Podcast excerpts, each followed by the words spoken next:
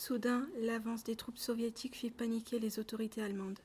Il faut dire que les bombardements aériens devenaient de plus en plus fréquents dans le secteur d'Auschwitz. Sur la route qui longeait le commando, on voyait depuis la fin de l'année des troupes allemandes en repli dans le désordre. Le 18 janvier 1945, le commando de Beaubrec reçut l'ordre de départ. Nous sommes donc partis à pied pour l'usine Buna, située dans l'enceinte d'Auschwitz-Birkenau.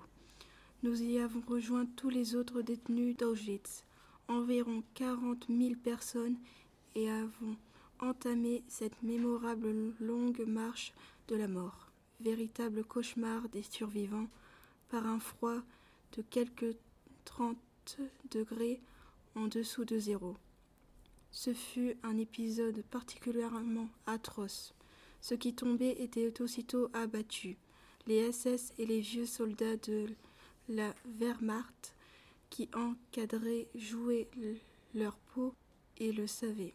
Il leur fallait à tout prix fuir l'avance des Russes, tenter d'échapper coûte que coûte à la mort qui les poursuivait.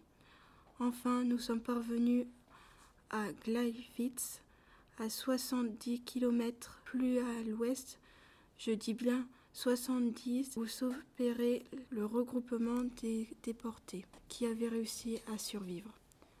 La proximité croissante des groupes soviétiques affolait tellement les Allemands que nous nous sommes alors demandé si nous n'allions pas tous être exterminés.